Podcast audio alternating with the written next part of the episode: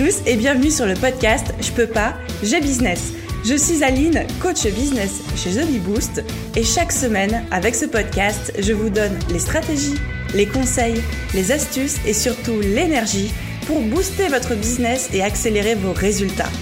Alors mettez-vous à votre aise, installez-vous confortablement et c'est parti pour l'épisode du jour.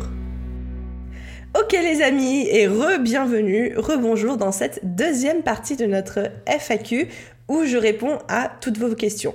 Je vais pas refaire d'intro, je vais pas refaire de blabla, je vais directement réenchaîner. On essaie d'arrêter à la 20e question dans la partie précédente et donc me voici avec la 21e question de notre phare aux questions. Depuis quelques jours, j'hésite beaucoup sur la plateforme où je veux me lancer. Instagram me tente beaucoup, mais j'aime aussi beaucoup les podcasts. Un blog serait très bien pour mon domaine développement personnel et nutrition, mais c'est très chronophage. Je suis encore salarié à temps plein, j'ai beaucoup de temps de transport tous les jours que j'optimise quand même. L'idéal serait de pouvoir publier quotidiennement pour me faire connaître. Waouh Alors, comment, la question, si je la résume, c'est comment est-ce qu'on choisit les réseaux sociaux et les plateformes sur lesquelles on est présente? Première chose, pour comprendre déjà l'utilité de chaque plateforme, parce que là, on parle réseaux sociaux, mais on parle aussi podcast, on parle blogging. Pour moi, c'est pas du réseau social. C'est encore autre chose, c'est la création de contenu. Moi, j'explique toujours à mes coachés les choses de la manière suivante. Imaginez votre système d'acquisition client en marketing de contenu, imaginez une pyramide à l'envers avec trois niveaux. Le premier niveau, tout en haut, donc le niveau le plus large, ça va être vos réseaux sociaux. Instagram, Facebook, Pinterest, Twitter, euh, euh, LinkedIn, euh, que sais-je encore. Le deuxième niveau, le niveau du milieu, le niveau moyen, ça va être votre contenu, si possible hebdomadaire, au minima bimensuel. Articles de blog, vidéo, podcast. Et ensuite, la pointe de la pyramide, le troisième niveau tout en bas, c'est votre site internet.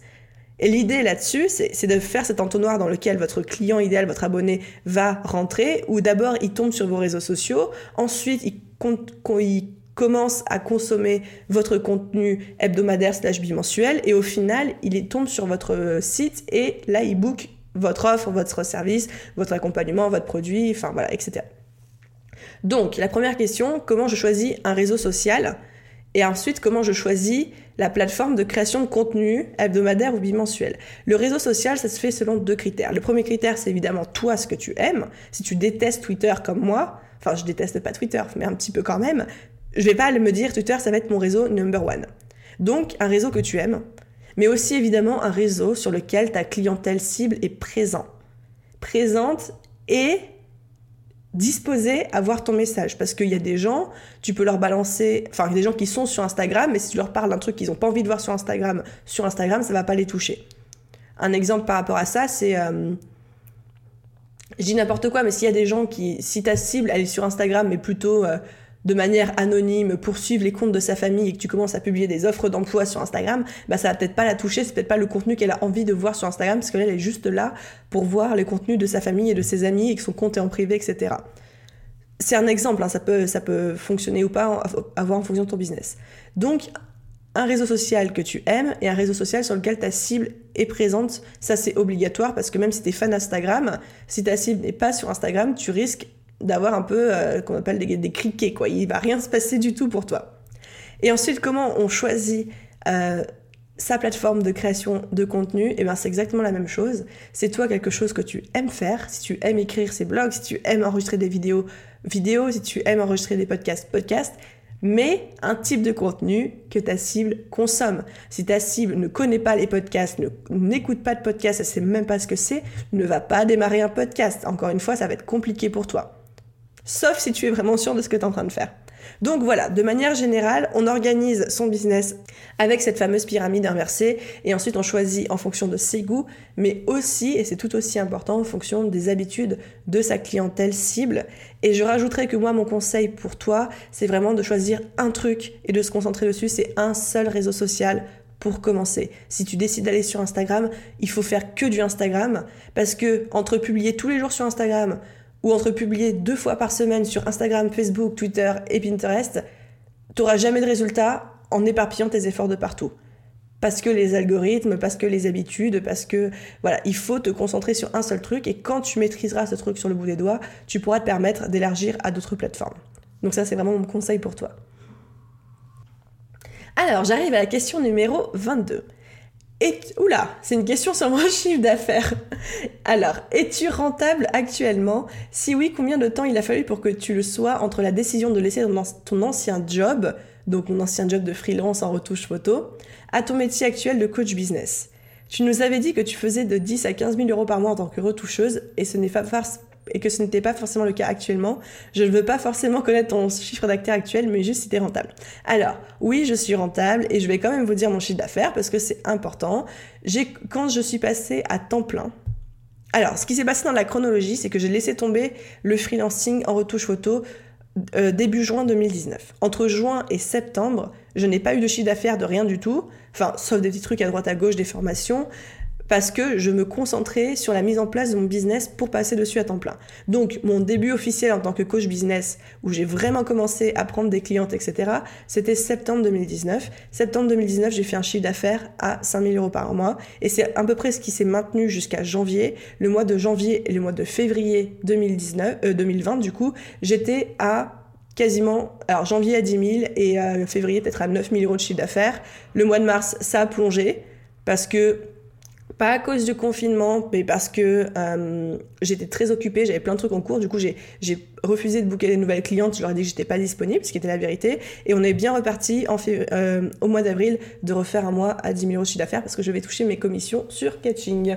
Donc voilà. Donc en fait, actuellement, on va dire que j'oscille entre 5 et 10 euh, tous les mois en tant que avec The Bee Boost. Donc ça, c'est pour mon chiffre d'affaires actuel. Et donc oui, c'est rentable. Et combien de temps il a fallu, euh, pour être rentable entre la décision de laisser mon ancien job jusqu'à être rentable sur le métier de coaching business. Je suis désolée, je réponds un peu de manière décousue, mais du coup, trois mois, mais parce que je me suis imposé ces trois mois. Si je m'étais lancée directement euh, juste à la suite de mon job de freelance en tant que, euh, que coach, je pense que j'aurais été rentable absolument tout de suite. J'aurais peut-être pas fait un premier mois à 5K, mais je l'aurais peut-être fait à 2 ou 3, et pour moi, ça me suffit à être, ça me suffit à vivre en fait.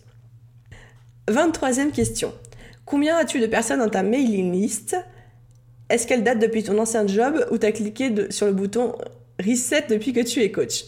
Alors, j'ai pas cliqué sur le bouton reset, c'est une mailing list que je construis depuis euh, que j'ai commencé BeBoost, donc depuis euh, l'été 2018. Et j'ai actuellement environ 4100 personnes dans ma mailing list. Voilà. 24e question, est-ce que tu galères à trouver des clients ou tu convertis quasiment tous les mois? Je convertis quasiment tous les mois, je refuse du monde, je ne galère pas à trouver des clients. Et pour ceux qui se demandent comment je fais, marketing de contenu, création de contenu, création de contenu, création de contenu, création de contenu, interaction avec l'audience tout le temps, tout le temps, tout le temps, réponse à tout le monde, réponse à tous les messages, réponse à tous les commentaires et beaucoup, beaucoup de générosité là-dedans. 25e question, est-ce que tu vis de ton métier de coach ou est-ce que l'affiliation est ta plus grande source de revenus? Alors, c'est drôle, parce que si l'affiliation devait être ma source de revenus, l'affiliation me rapporte environ 4 euros par mois. Donc, non, en fait, je ne fais pas d'affiliation.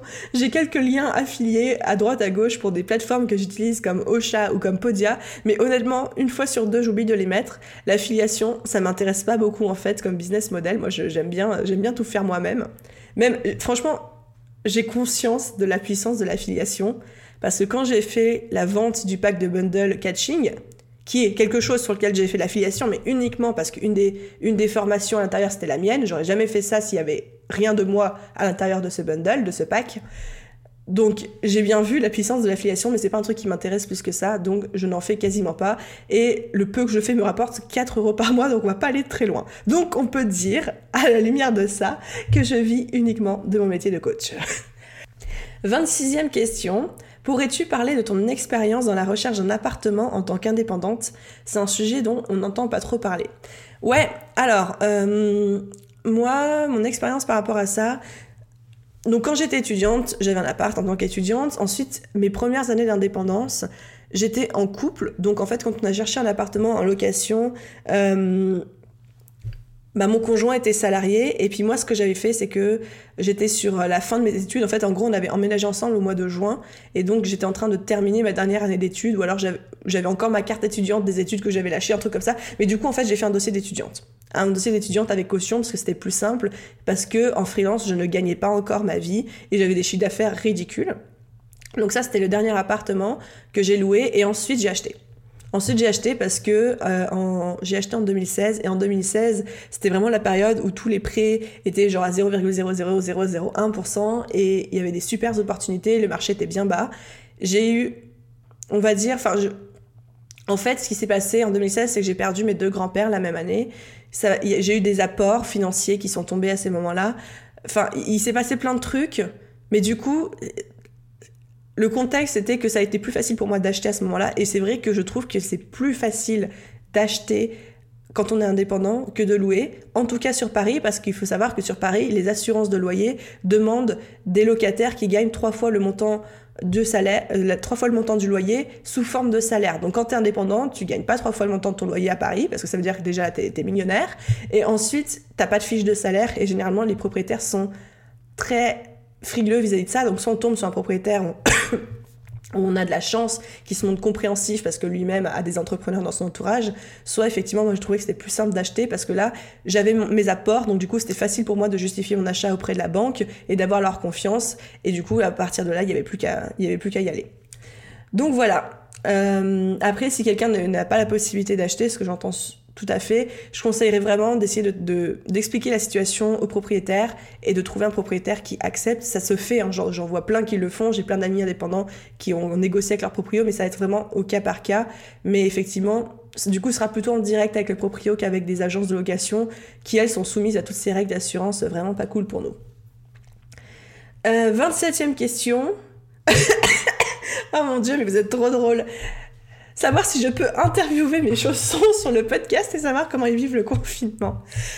Alors, je resitue pour ceux qui se disent de quoi elle parle. Euh, j'ai des chaussons, je, les montre de temps en temps quand je fais des stories Instagram, des, énormes chaussons peluches sous forme de Totoro, là, le dessin animé. Et euh, c'est vrai que du coup, vous êtes beaucoup à me dire que vous aimez bien mes chaussons. Alors, mes chaussons vivent très bien le confinement. Ils sont juste un peu dégoûtés parce que, alors, je sais pas vous comment ça se passe de votre côté, mais euh, moi, j'ai décidé que comme j'étais confinée, puis alors c'est encore pire, parce que comme j'ai chopé le, coronavirus, je suis en quarantaine chez moi, je peux même pas sortir, personne peut venir me voir. Donc j'ai décidé de de prendre soin de mon corps et genre je mets plus de déo. Et ça peut m'arriver le week-end de pas prendre de douche le samedi et de la prendre le dimanche. Voilà. Si je veux être très transparente avec vous. Du coup mes chaussons doivent se dire que je sens pas bon des pieds de temps en temps. Mais ils ont l'air de le vivre plutôt bien. J'arrive pas à croire que je vous raconte ça. Bon voilà mes chaussons vont bien ils vivent bien le confinement ils sont contents ils, ne quittent pas mes pieds je suis très contente de les avoir. Euh, voilà c'est très cocooning pour moi. Je te remercie pour cette question euh, pertinente et très stratégique Ok, donc là j'ai l'impression qu'on arrive sur la vague des questions drôles. La question numéro 28, c'est Dois-je commencer à regarder Walking Dead dès maintenant histoire de m'entraîner? Je risque d'avoir peur. Je pense que c'est tout à fait pertinent. Sortez vos haches, sortez vos scie sauteuses et regardez Walking Dead pour savoir ce qui va se passer euh, dans les mois à venir. Non, je rigole. Moi, je sais que je n'aime pas, alors je sais que je vais me mettre à dos en disant ça, je n'aime pas les trucs de zombies, moi c'est un truc, euh, ça me dégoûte, ça me fait un peu peur, etc. Donc je ne regarde jamais trucs de zombies. J'ai dû regarder trois épisodes de Walking Dead dans ma life, mais euh, c'est pas bête, c'est pas bête de commencer à regarder en ce moment. Question numéro 29. Un client m'a demandé d'aller tout de même visiter sa maison, de passer outre le confinement afin d'y installer un barnum pour son mariage. Donc je pense que c'est quelqu'un qui est du domaine du mariage. Réponse A, est-ce qu'il prend le barnum dans les fesses? Réponse B, je lui facture les amendes. Réponse B, j'apprends à choisir mieux mes clients. je pense que l'option A, le barnum dans les fesses, on est pas mal. Voilà, voilà. Enfin, toutes les options se valent. Hein. Je pense que tu peux même envisager de cumuler toutes les options. Ça m'a l'air pas mal du tout. Ah, vous me tuez avec vos questions. Question numéro 30. Acceptes-tu de nous donner ta meilleure recette de cookies? Oh mais je ne cuisine pas de cookies. Je suis très bec salé. Moi, je fais pas de dessert. J'aime, le sucré de temps en temps, mais genre, je mange un bonbon et c'est bon, j'ai plus envie, tu vois. Donc, je cuisine beaucoup de salé, mais alors pas de sucré. Et, ma meilleure recette de cookies, honnêtement, j'en ai pas parce que si un jour j'ai envie de faire des cookies, j'irai sur Marmiton ou sur euh, je sais pas quoi et je chercherai la recette avec le plus d'étoiles. Très très bêtement. voilà comment je fais quand j'ai besoin d'une recette. Question numéro 31. Bon, on retourne un peu dans le sérieux.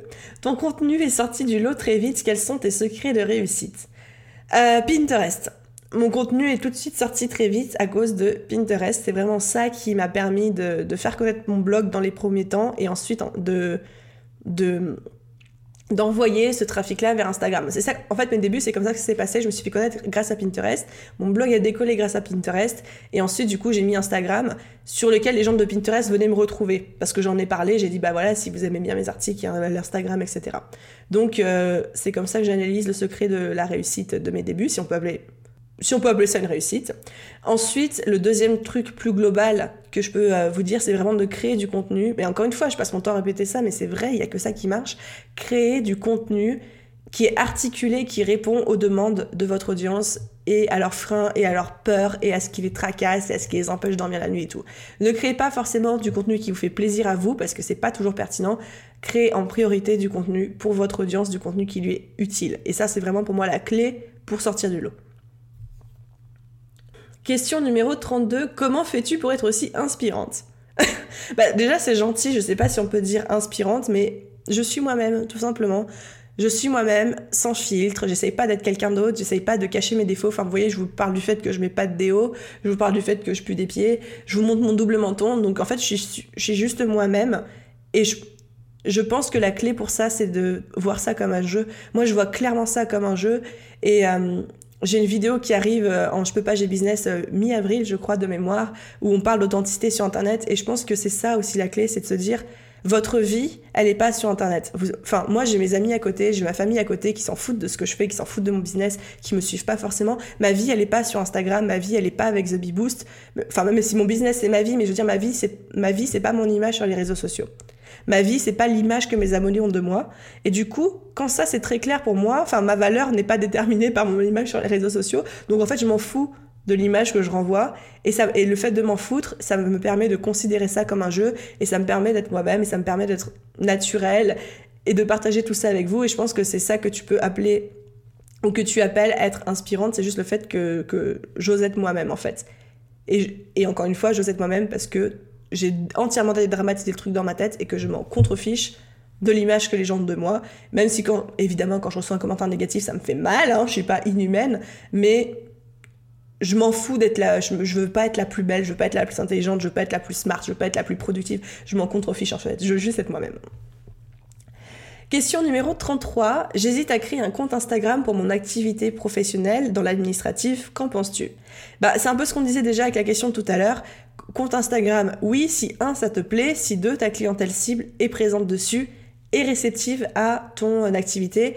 L'administratif, franchement, tout dépend de l'âge un peu de ta clientèle, mais pourquoi pas quand on voit le compte de ma copine Stéphanie de J'aime la paperasse, elle parle d'administratif pour les micro-entreprises et ça cartonne. Et ça cartonne sur Instagram et elle à plein, plein de followers, etc. Donc, c'est possible. Renseigne-toi bien que ta cible soit présente sur Instagram avant de créer ton compte. Question numéro 34. Où te vois-tu dans 10 ans, professionnellement et personnellement?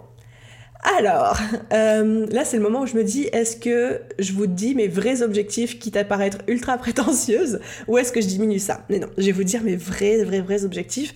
Dans 10 ans, j'ai envie d'être une, sinon là, une des business coachs les référentes en France. J'ai envie de faire des talks, j'ai envie de faire des séminaires, j'ai envie de faire des conférences, j'ai envie d'organiser des retraites. Bref, j'ai envie d'être au contact de ma communauté, j'ai envie d'être au contact des gens H24 et j'ai envie de faire un chiffre d'affaires de plusieurs millions par an. Voilà où je me vois dans 10 ans. Professionnellement et personnellement, bah soit comme ça, soit tout ce que je viens de dire, soit pourquoi pas marier, pourquoi pas des enfants. On me pose beaucoup cette question, je sais qu'il y en a d'autres aussi qui vont, qui vont suivre dans, dans le flow. Euh, la question des enfants, du conjoint, pour l'instant, j'ai pas d'avis. Je suis pas fermée, je dis pas que je veux pas d'enfants, mais je dis pas que j'en veux forcément non plus. Je sais pas. Je n'ai aucune idée. Donc je pense que déjà, il faut rencontrer la bonne personne, ce qui n'est pas encore mon cas. Et ensuite, peut-être que l'envie d'enfant suivra ou pas, mais quoi qu'il se passe dans mon corps et dans mes hormones, je suis prête à l'accepter. Si j'ai jamais d'enfant, je serai pas malheureuse. Si j'en ai, je, serai sûrement une maman très aimante. Donc euh, là, là-dessus, j'ai un, gros j'ai un gros flou, je ne sais pas où je me vois dans 10 ans personnellement par rapport à une potentielle vie de famille, mais je suis prête à accueillir tout ce qui se pointera à moi et tout ce qui me fera plaisir et qui me rendra heureuse. 35e question, quel est ton moment business? Oups. Ouf, euh, bah j'en ai tout le temps. j'en ai à peu près tout le temps, tous les jours, etc.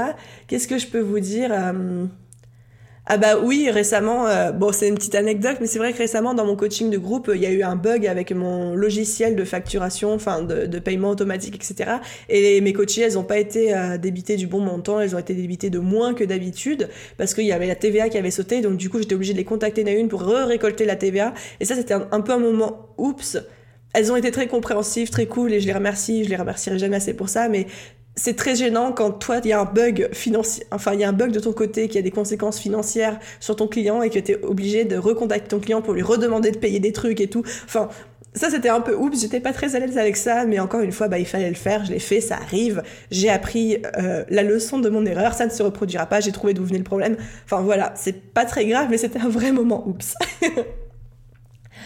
euh, 36e question, quel est ton plaisir coupable? On peut dire manger, on a le droit de dire manger. Ouais, non, franchement, manger devant Netflix. Non, mais manger devant Netflix, c'est. J'adore, c'est mon moment de détente.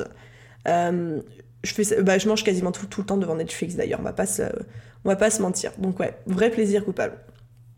Coupable parce que je sais que normalement, c'est pas bien de manger devant un écran.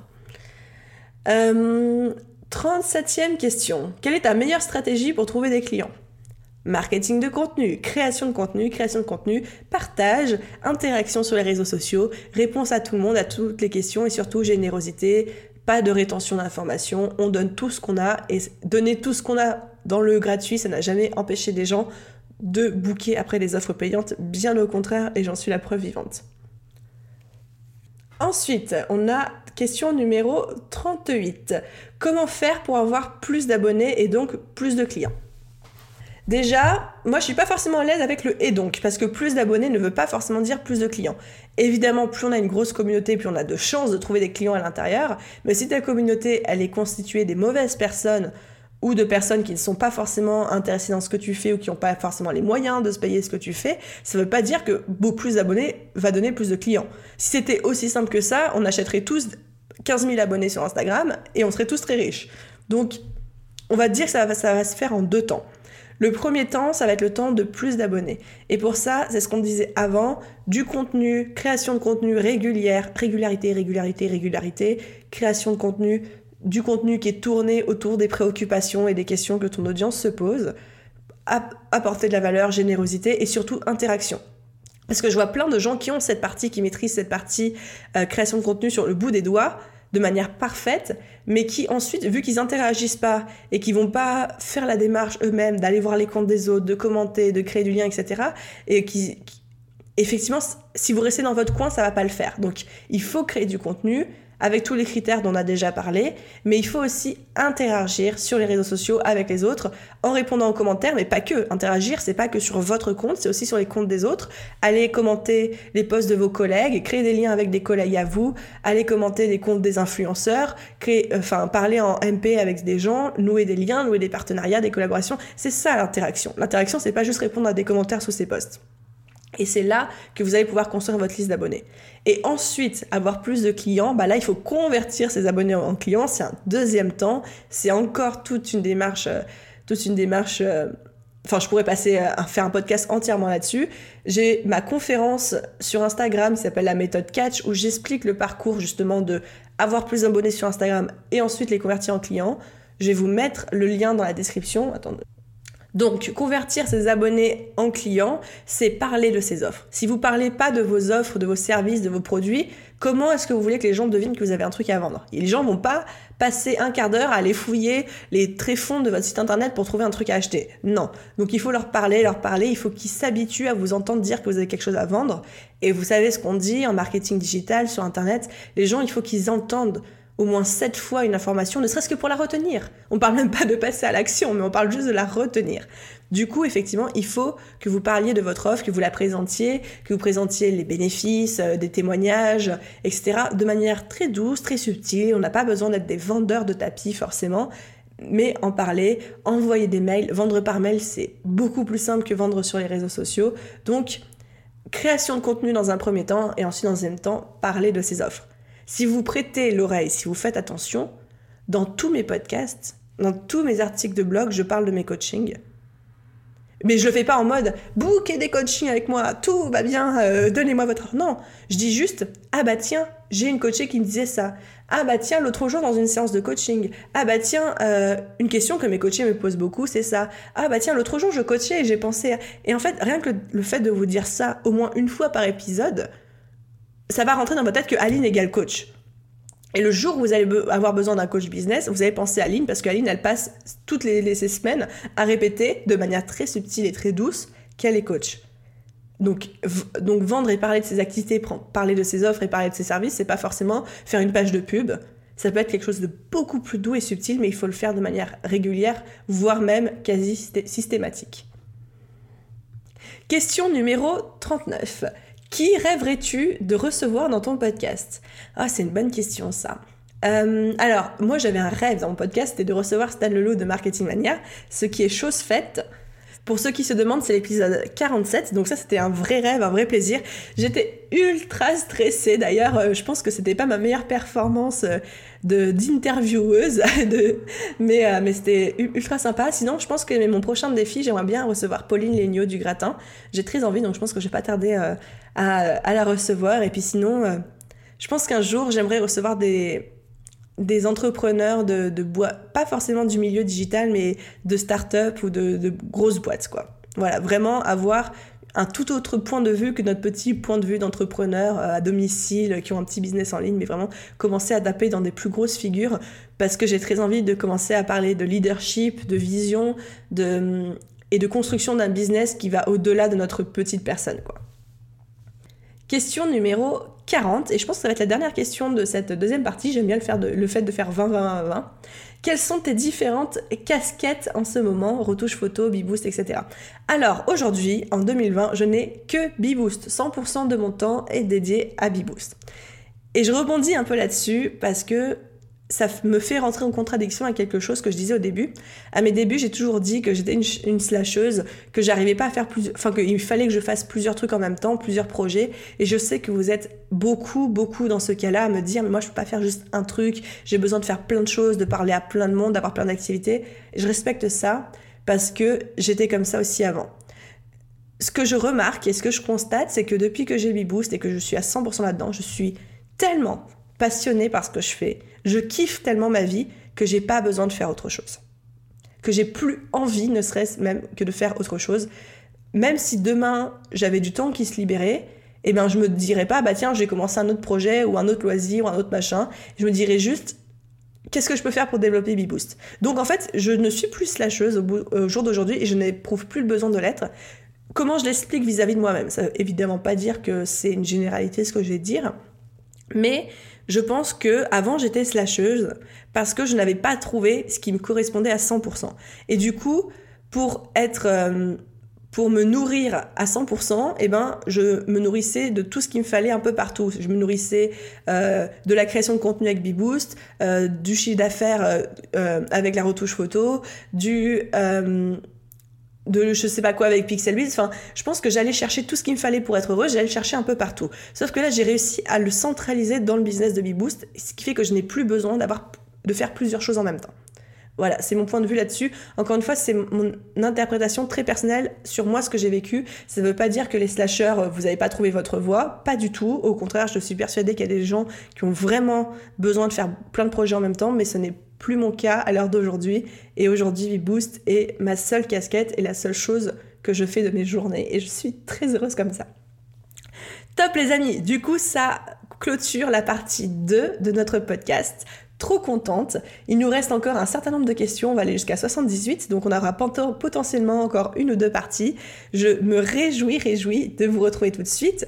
N'oubliez pas de vous abonner, n'oubliez pas de laisser 5 étoiles, un petit commentaire euh, au podcast, quelle que soit la plateforme sur laquelle vous êtes en train de m'écouter. Merci, merci d'avance pour ceux qui prendront le temps de le faire.